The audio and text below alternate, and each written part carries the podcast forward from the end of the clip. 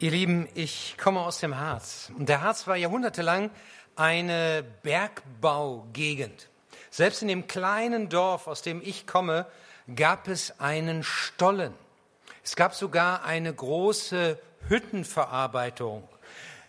Bis 1970 stand in dem Dorf Freilingerode, das ist dann später nach Bad Harzburg integriert worden, aber selbst dieses Dorf hatte die bis dahin, bis 1970, die größte und modernste Zinkhütte in ganz Deutschland.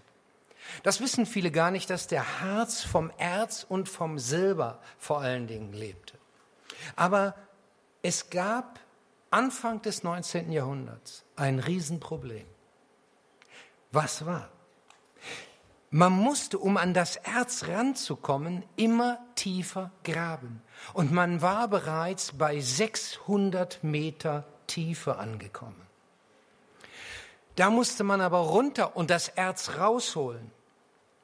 Inzwischen waren die Seile, mussten die Seile so lang sein, dass sie immer auch gleichzeitig dicker wurden, diese Hanfseile, oder auch Kettenseile, diese Kettenglieder, die sie da hatten, sodass dann ein Problem auftaucht. Das Gewicht des Seils wurde so groß, dass die Seile nicht mehr hielten.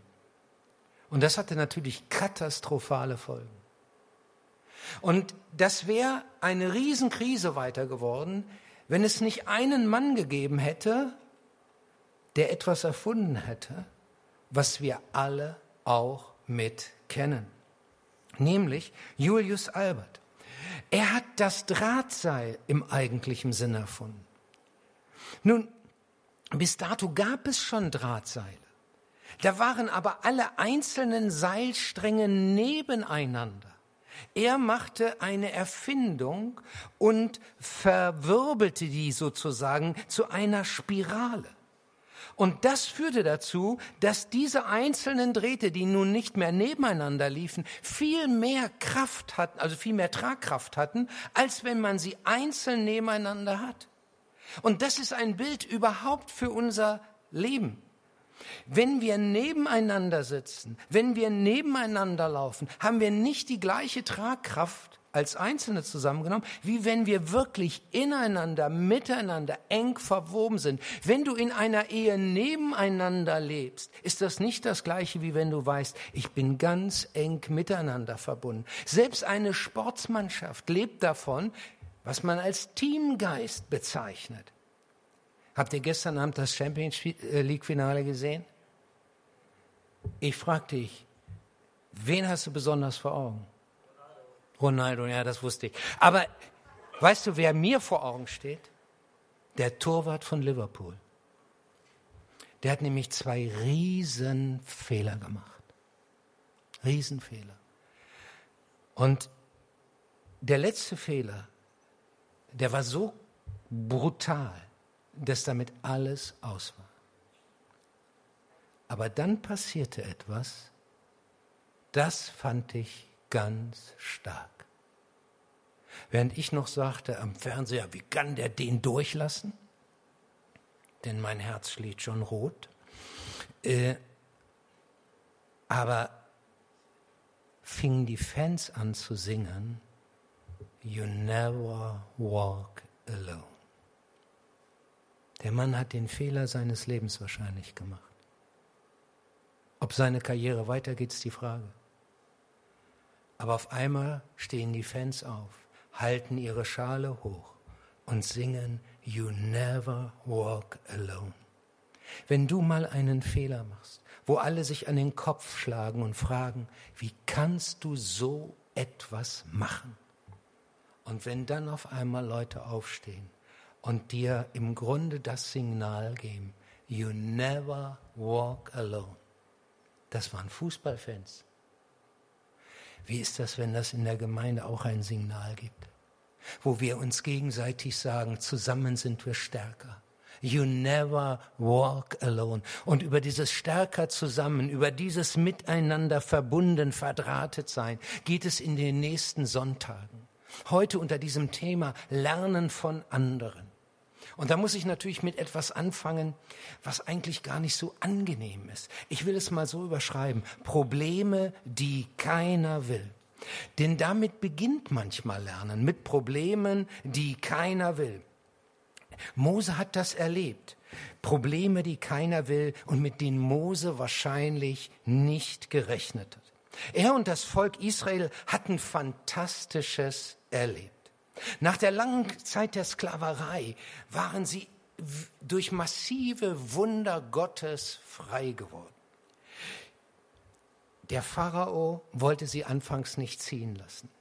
Aber dann merkten sie, jawohl, merkte er, jawohl, ich habe keine Macht, ich muss dieses Volk ziehen lassen. Dann erlebten sie in der Wüste das Wunder der Versorgung. Die waren ja losgezogen und hatten nicht groß äh, Vorräte erst sammeln können oder so etwas, sondern es ging auf einen Schlag los. Und nun waren, äh, waren sie in der Wüste und die Frage war ja, wie kriegen wir Wasser? Und Gott führte sie von einer Oase zur nächsten, von einem Quellgrund zum nächsten, so dass sie ihre Viehherden tränken konnten. Mose hatte vorher noch die Frage gehabt, werden die mir überhaupt folgen, wenn ich ihnen sage, schließt euch, unterstellt euch meiner Führung? Und das machten sie. Das war alles stark. Und ich mir, kann mir vorstellen, wie Mose gedacht hat, jetzt ist das Entscheidende geschafft. Jetzt müssen wir sicherlich noch ein paar Herausforderungen äh, bewältigen und ähm, der, der äh, Einzug in dieses gelobte Land wird auch kein Spaziergang werden, aber das Entscheidende ist geschafft. Und dann passierte etwas, womit er vermutlich nicht gerechnet hat. Wisst ihr, was passierte? Den Großteil seiner Zeit war er damit beschäftigt, Streit zu schlichten. Und Andreas, wenn du uns die Folie zeigst, dann können wir das mitlesen. Super. Am nächsten Tag heißt es hier, setzte sich Mose hin, um Streitigkeiten zu schlichten und Recht zu sprechen, und die Leute drängten sich um ihn vom Morgen bis zum Abend. Ich kann mir das so richtig vorstellen. Ich bin schon lange genug in der Gemeinde, dass ich weiß, was so alles passieren kann. Da natürlich in anderen Situationen etwas. Aber da sagt der eine, ey, ich wollte zu trinken. Ich war als erster hier. Und jetzt wollte ich ran. Und dann hat sich Nachbar Schlomo einfach vorgedrängelt. Der hat dann seine Ochsen oder was auch immer, der hatte dann mitgenommen und hat sie vor meine Herde gestellt. Mose, das ist nicht in Ordnung. Sag dir mal die Meinung. Oder der nächste hat erzählt, die Jungs hier vom Nachbarn Itzak. Die sind in mein Zelt eingedrungen. Dabei haben sie erstens mein Zelt beschädigt, zweitens haben sie was mitgehen lassen. Das ist nicht in Ordnung. Und, und dann eine Sache nach der anderen. Dann kommen Leute und sagen, äh, ich zank mich dort mit meiner Frau, das ist aber auch wirklich eine Zantippe, die ist ja ganz schlimm und so weiter. Jetzt hatte der Mose alle solche Sachen am Kopf. Weißt du, manchmal gibt es Probleme, da sagst du, das ist echt ein Problem. Da muss ich ja selbst mal richtig überlegen. Aber manchmal gibt es Probleme, da fasst du dich an den Kopf und sagst, Leute, gibt es nicht was anderes, womit wir uns beschäftigen können, als mit solchen Banalitäten? Und nun saß der Mose da und musste eins nach dem anderen Streit schlichten. Steffen Beck, der Pastor der ICF-Gemeinde in Karlsruhe, die inzwischen 1500 Gottesdienstbesucher haben am Sonntag und die erst vor zehn Jahren gegründet wurden, der sagte, als ich startete, habe ich geglaubt, es ginge darum, die anfänglichen Schwierigkeiten und Herausforderungen zu meistern, um mich dann meiner eigentlichen Aufgabe als Pastor widmen zu können. Heute, sagt Steffen Beck, weiß ich, dass meine eigentliche Aufgabe ist, Probleme zu lösen, Spannungen zu managen und Herausforderungen zu bewältigen. Ich glaube, so hat das Mose auch gedacht. Er hat gesagt, na gut, am Anfang, die müssen erstmal alle so richtig in Trab kommen. Wir müssen hier, das ist alles neu, so ein Miteinander ziehen, das ist nicht ganz einfach. Aber nach einer gewissen Zeit wird sich das beruhigen und dann läuft das eigentlich wie von selbst und wir können uns auf das Eigentliche konzentrieren. Nein, nein, nein. Keiner, der in der Gemeinde oder im Beruf irgendetwas leitet, sollte denken, wenn wir erst dieses Problem gelöst haben, dann können wir unsere eigentlichen Dinge machen. Das kannst du nicht mal in der Familie denken. Wenn die Kinder erst mal groß sind, dann. Wenn dieser Stress erst mal vorbei ist, dann. Falls du das heute noch denkst, kommt der Realitätsschock von mir. Es ist nicht so. Wenn ich erst mal in Rente bin, könnte ich denken, dann. Wenn, wenn das und das und das und das erstmal vorbei ist. Nein, Probleme bleiben. Frage dich nicht, was ist dann, sondern frage lieber, wen habe ich an meiner Seite, der mich begleitet und der mir hilft in diesen Herausforderungen, der mich festhält wie ein starkes Seil und wo wir wissen, wir sind zusammen. Keiner von uns sagt, ich möchte gerne ein Problem haben. Hast du dich schon mal so irgendwie geäußert? Früher gab es mal so einen Spruch, Gürtel enger schnallen und nach Problemen Ausschau halten. Boah, meine Herren. Alexis Sorbas hat das damals gesagt. Aber ich, ich sag mal, ich, das macht doch keiner unter uns. Wir sind froh, wenn wir unsere Probleme verringern können. Vor ein paar Tagen sagte dieser Mann zu mir, weißt du was, ich würde lieber Probleme haben, die ich so Stück um Stück auch abarbeiten kann, wo ich sehe, es geht weg. Stattdessen kriegt er Probleme, wo er sagt, das habe ich gelöst, kommt schon das nächste, kommt schon das Zusätzliche da wieder hinterher. Verstehst du, kriegst diese Sache nicht einfach geregelt. Nein. Die Frage ist nicht, wie kriege ich das Problem los und dann habe ich endlich Freiheit, das zu tun, was ich eigentlich will, sondern die Frage ist, wenn die Probleme so stark werden, dass ich wie an einem Seil hänge, dass ich kaum noch weiß, wie lange hält das, wenn ich in die Tiefe zu rauschen drohe, habe ich dann Leute, die mit mir ein besonderes Seil bin, mit denen ich so eng verbunden bin, dass ich weiß, jawohl, die, die, die tragen mich. Also, das ist das Erste. Probleme will keiner haben. Aber leider hat dieser erste Punkt meiner Predigt eine schlechte Nachricht für uns. Probleme werden nicht aufhören. Sie kommen immer ungefragt. Du bist du, läuft alles gut, dann kommt irgendwas, je älter du wirst, wo der Arzt sagt, ja, das läuft leider nicht mehr so ganz in ihrem Körper. Es hört nicht auf. Und, und das passiert auf allen Ebenen, wo auch immer. Und dann hat Mose aber etwas Überraschendes erlebt. Etwas, was im ersten Moment auch gar nicht so einfach ist. Er hat nämlich einen Rat bekommen, um den er keinen gebeten hatte.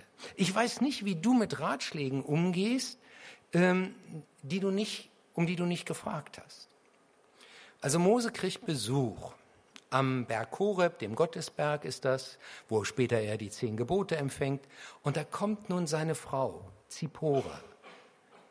Die war die ganze Zeit, als Mose versuchte, in den Pharao in Ägypten dazu zu bewegen, dass er Israel freilässt, nicht mit dabei gewesen, sondern die war bei ihrem, bei seinem Schwiegervater. Und jetzt kam die und bringt sogar zwei Söhne mit. Einer hieß Gershom und einer Eliezer. Und sie bringt nicht nur diese beiden mit, sondern wird begleitet von ihrem Schwiegervater. Nun weiß ich, Schwiegervaterverhältnisse sind nicht immer so unproblematisch. Könnte ich auch sagen, Schwiegermütter. Heißt nicht immer, dass das ganz so einfach läuft.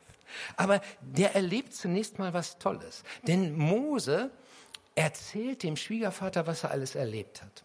Der hatte schon vorher hier und dort was gehört. Natürlich war der höchst interessiert. Wie geht es meinem Schwiegersohn, der ja lange Zeit bei mir gewesen ist und der nun in Ägypten versucht, das Volk Israel zu befreien oder vom, aus der Sklaverei herauszuführen? Dann hat er das gehört, das gehört. Aber jetzt saß er dem gegenüber, der mittendrin war, Mose. Und der erzählte ihm von den Schwierigkeiten, wie es nicht ganz leicht gewesen ist, aber wie sie dann Gottes Hilfe erlebt haben. Und der Schwiegervater ist überwältigt davon und sagt, Gelobt sei der Herr, der euch aus der Gewalt der Ägypter und ihres Pharaos gerettet hat. Jetzt weiß ich, der Herr ist größer als alle anderen Götter. Dazu muss man wissen, dieser Schwiegervater war eigentlich ein heidnischer Priester. Und jetzt sagt er, Der Herr ist größer als alle anderen Götter. Er ist der wahre Gott. Weißt du, wie lange Mose bei seinem Schwiegervater vorher gewesen war? 40 Jahre. Mose hat daran festgehalten, dass der Gott Israels sein Gott ist. Deswegen hat er seinen Sohn, seinen zweiten Sohn Eliezer genannt. Das heißt auf Deutsch, mein Gott ist meine Hilfe. Aber der Schwiegervater war ein heidnischer Priester. Ich weiß nicht, das beschreibt die Bibel nicht, wie sie miteinander geredet haben. Aber kannst du dir vorstellen, wie es dir gehen würde, wenn du nach 40 Jahren Warten erlebst, dass sich jemand in deiner Verwandtschaft zu Jesus Christus hinwendet? 40 Jahre. Ihr Lieben, das ist eine Ermutigungsgeschichte für alle die von uns, die um Leute beten innerhalb ihrer Verwandtschaft oder an anderer Stelle und sagen, ich möchte so gern, dass mein sowieso auch das erfasst, dass Jesus Christus seine Rettung ist, dass Jesus sein Herr ist. Das ist eine Ermutigungsgeschichte, nicht aufzugeben, sondern die Hoffnung aufrechtzuerhalten. Ich, ich muss mir sagen, wenn, wenn sowas passiert, ey, dann ist alles andere erstmal unwichtig. Da bist du so glücklich, da, da, da springt das dein Herz eigentlich. Und vielleicht bist du sogar auch ein Stück erfüllt und stolz, wenn dann derjenige sagt, weißt du, ich habe es jetzt auch endlich begriffen, was du immer wieder gesagt hast. Jesus Christus ist der wahre Herr. Ich brauche ihn. Du hast recht gehabt. Ich habe das erst nicht sehen können, aber du hast recht gehabt. Es mag sein, dass Mose auch so ein Stück so ein Gefühl gehabt hat. Aber am nächsten Tag wird Mose durch den Schwiegervater in eine Bewährungsprobe geführt. Was passiert? Mose ist also den ganzen Tag von frühmorgens bis abends beschäftigt, diese Streitigkeiten zu regeln. Ne? Die stehen da alle in einer langen Schlange und drängen sich da um ihn. Die einen sagen, na, das Problem, das hätten wir selbst lösen können, weil sie denken, ihr Problem sei das eigentliche und, und, und. Und die warten den ganzen Tag. Und der Schwiegervater guckt zu. Damit wir hier ein bisschen auch Gleichberechtigung haben, will ich das Beispiel mal in die heutige Zeit holen und auf Schwiegermütter ummünzen. Stell dir vor, du arbeitest in der Küche und deine Schwiegermutter sitzt am Küchentisch. Den ganzen Tag und guckt dir nur zu. Ich bin verunsichert. Ich weiß nicht, wie du bist, aber ich bin verunsichert, wenn mir einer ganz lange nur zuguckt, nichts sagt. Und dann am Abend stellt der Schwiegervater zwei Fragen. Die erste Frage, was machst du eigentlich? Was machst du eigentlich?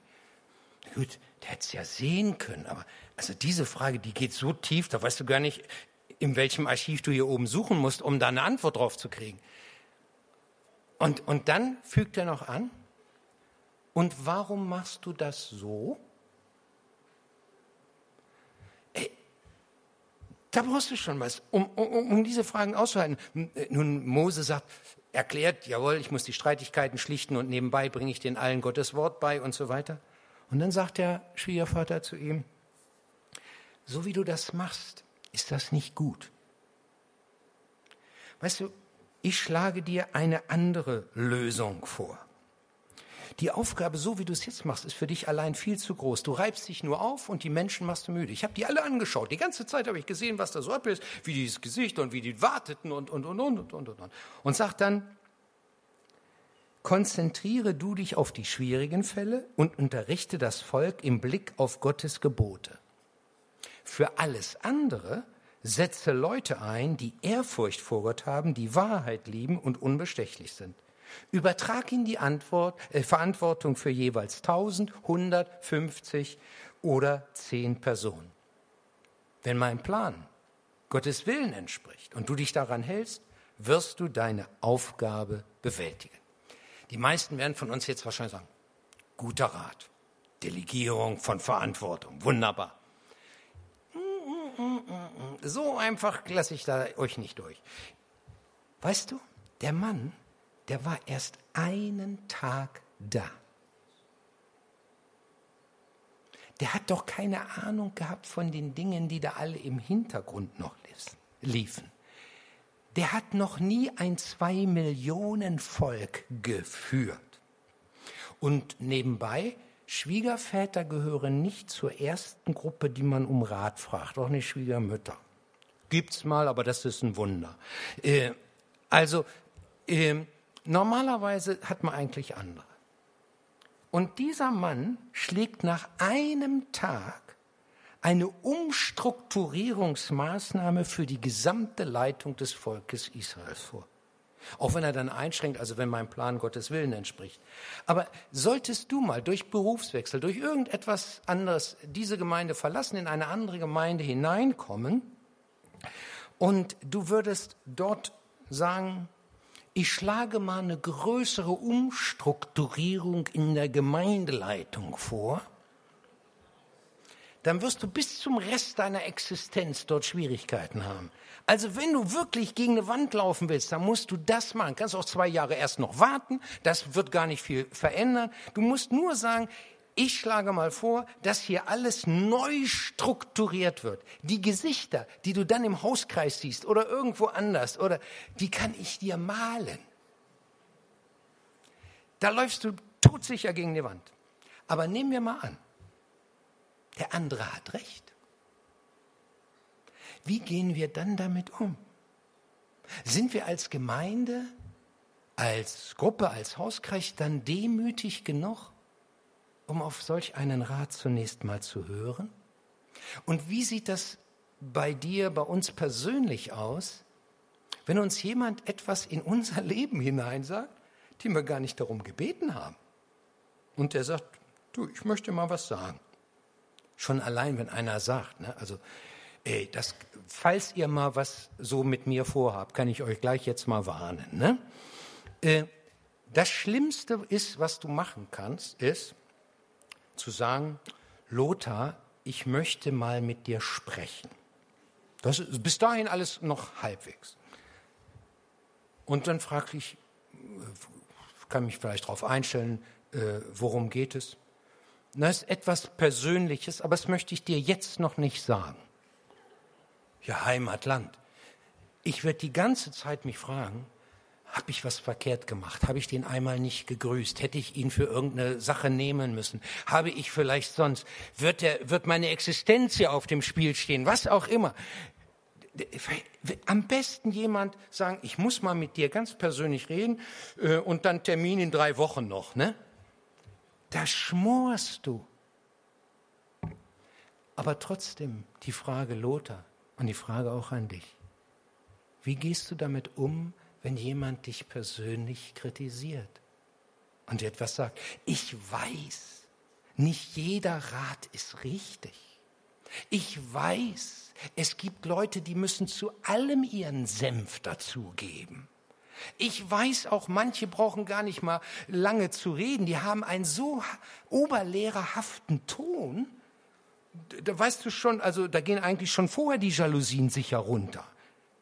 Ich weiß das alles. Und trotzdem die Frage, bist du demütig, bin ich demütig genug, einfach erstmal zuzuhören? Manchmal ist das ja gar nicht die Lösung, die einem gesagt wird, aber es wird etwas angeregt und dadurch ein Lösungsweg sozusagen für später ähm, äh, kommt er in die Gänge.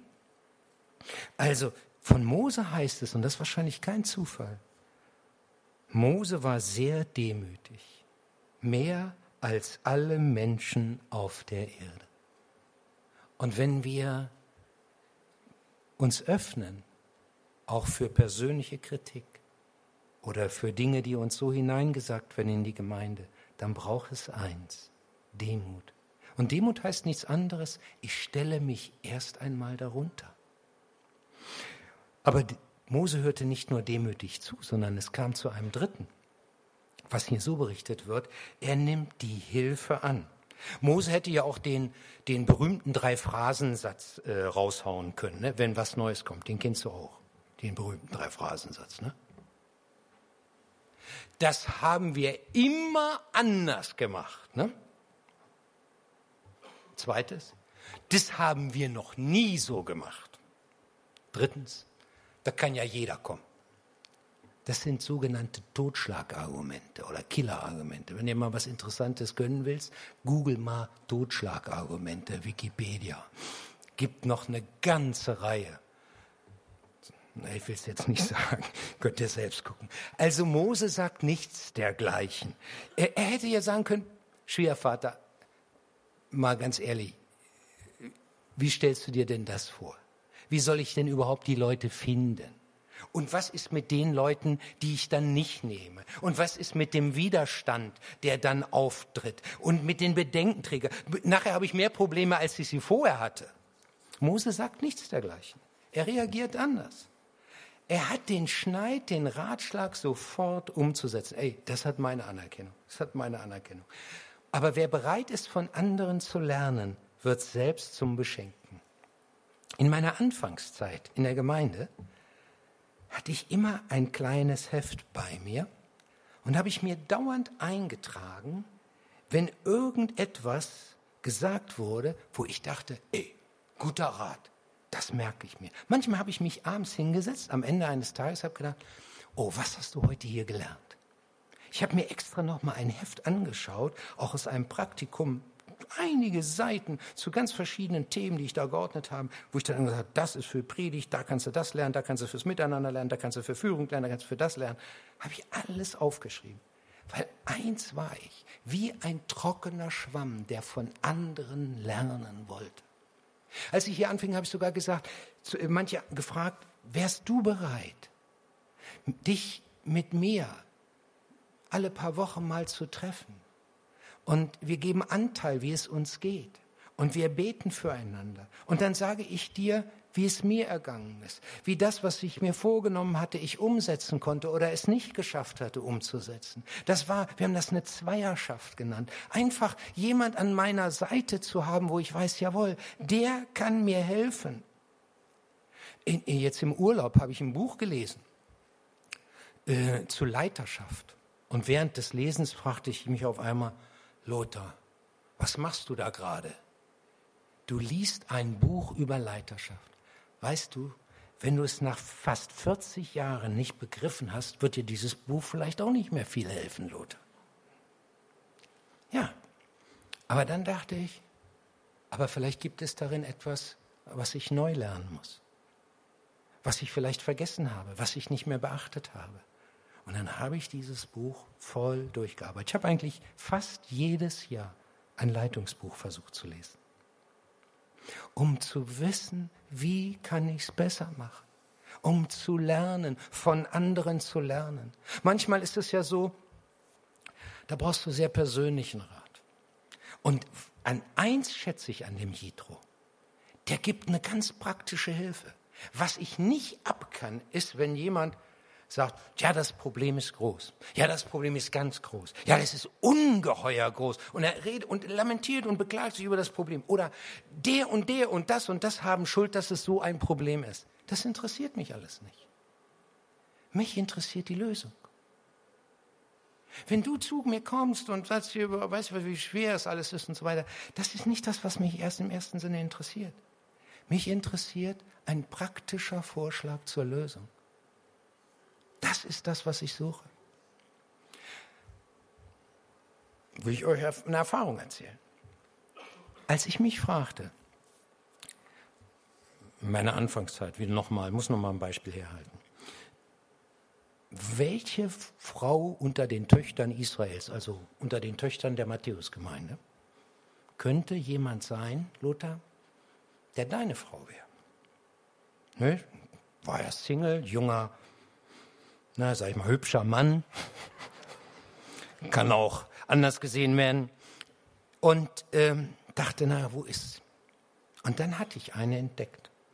Aber als Theologe und als Christ sowieso, aber als Theologe noch intensiver fragst du, ist das Gottes Wille? Das ist eine treff wichtige Entscheidung. Ne? Ist das die richtige?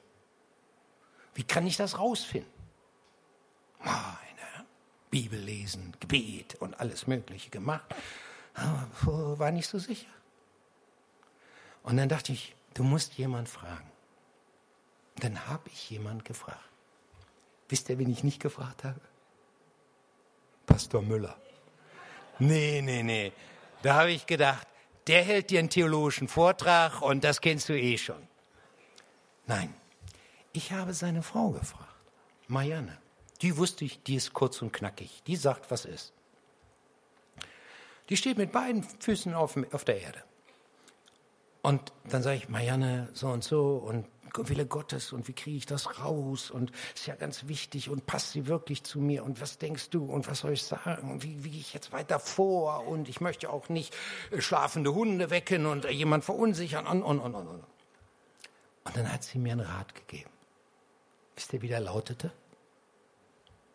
Frag sie doch einfach. Frag sie doch einfach. Ihr, ich meine, ihr denkt jetzt wahrscheinlich, wahrscheinlich muss man Theologe sein, um so den Wald vor lauter Bäumen nicht zu sehen, um so kompliziert zu denken, wie ich gedacht habe. Aber manchmal ist das so. Du hast, du siehst einfach keine Lösung. Und ich wünsche dir dann solche Ratgeber, solche Jetros an deiner Seite, die sagen, mach's doch so. Auch wenn es vielleicht nicht stimmt, ist nicht immer so einfach, aber die uns helfen. Denn eins ist klar, zusammen sind wir stärker. Das hilft uns, wenn wir so miteinander sind. An diesem Sonntag möchten wir euch ein ganz besonderes Angebot machen. Ihr seht hier jetzt Namen vorne. Die Leute, die wir angefragt haben, die bereit sind, nach dem Gottesdienst alle hier vorne herzukommen. Und sie sind für ganz verschiedene Felder da. Ausbildung, Studium, Beruf. Sie haben Erfahrung in ihren Bereichen. Und wenn du sagst, ich habe da jetzt eine Frage, vielleicht hast du heute auch nicht viel Zeit zu bleiben, aber du kannst vielleicht was abmachen. Oder zu Fragen der Finanzen. Oder wir haben Bauexperten hier unter uns die mit Eigenleistung viel gemacht haben oder aber sonst viel mitmachen. Wir haben Leute, die im Schulbetrieb mit sind. Wir haben Leute, die sich im Fitness-, Gesundheits- und solchen Nummern gut auskennen. Wir haben Leute aus dem Eheteam. Wir haben Leute da, die in Erziehung, Familie Erfahrung gemacht haben, die da richtig professionell ausgebildet sind oder Lebensplanung. Unser Team mit, äh, das in, in Leben finden, sich pausenlos mit diesen Fragen beschäftigt. Es ist ein Angebot. Eins kann keiner machen. Für dich selbst handeln. Das kannst nur du. Du kannst guten Rat hören. Sag nicht, eigentlich müsste ich. Eigentlich sollte ich. Mit diesem Satz hast du schon verloren. Sag, ich mache ich gehe den ersten Schritt. Das wollen wir dir einfach anbieten. Und ich finde es stark, dass unsere Lieben das, dass sie sich so zur Verfügung stellen. Wir werden am 9. Juni ähm, das Seminar beginnen, Leitungsseminar. 50 Leute haben sich angemeldet für das Leitungsseminar das dann zwar in der Paulusgemeinde stattfindet, aber von uns sind 50 Leute dabei. Anschließend werden wir uns nach den Samstagen, vier Samstagen im Jahr, das dauert drei Jahre, das Programm, werden wir uns in Kleingruppen treffen. Und die Leiter, die Gruppenleiter haben den Vorschlag, auch vielleicht noch für den einen oder anderen Mentor zu sein oder einen Mentoren zu finden. Jemand, der an deiner Seite ist, der dich begleitet. Denn wir sind stärker zusammen. Wir können voneinander lernen. Dieses Angebot mache ich dir. Im Grunde macht es uns Gott und so wollen wir jetzt schließen. Ich bete noch. Herr Jesus Christus, wir danken dir, dass wir nicht allein durch dieses Leben gehen müssen, sondern dass du uns zusammengestellt hast zu einer Mannschaft, wo einer dem anderen helfen kann. Und jeder von uns weiß, es gibt Schwachstellen bei ihm. Danke, dass es Leute gibt, die du da gerade besonders begabt hast, die durch ihr Wissen durch ihr Leben einfach mit ein Stück Rat geben können. Und so bitten wir dich, dass du hilfst, dass das heute mit geschieht, dass hier Rat, guter Rat gegeben wird und hilf, dass guter Rat auch umgesetzt wird. Amen.